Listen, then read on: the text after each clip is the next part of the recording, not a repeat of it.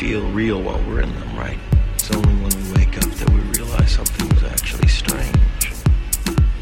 Let me ask you a question. You, you never really remember the beginning of a dream, do you? You always wind up right in the middle of what's going on. I guess, yeah. So how did we end up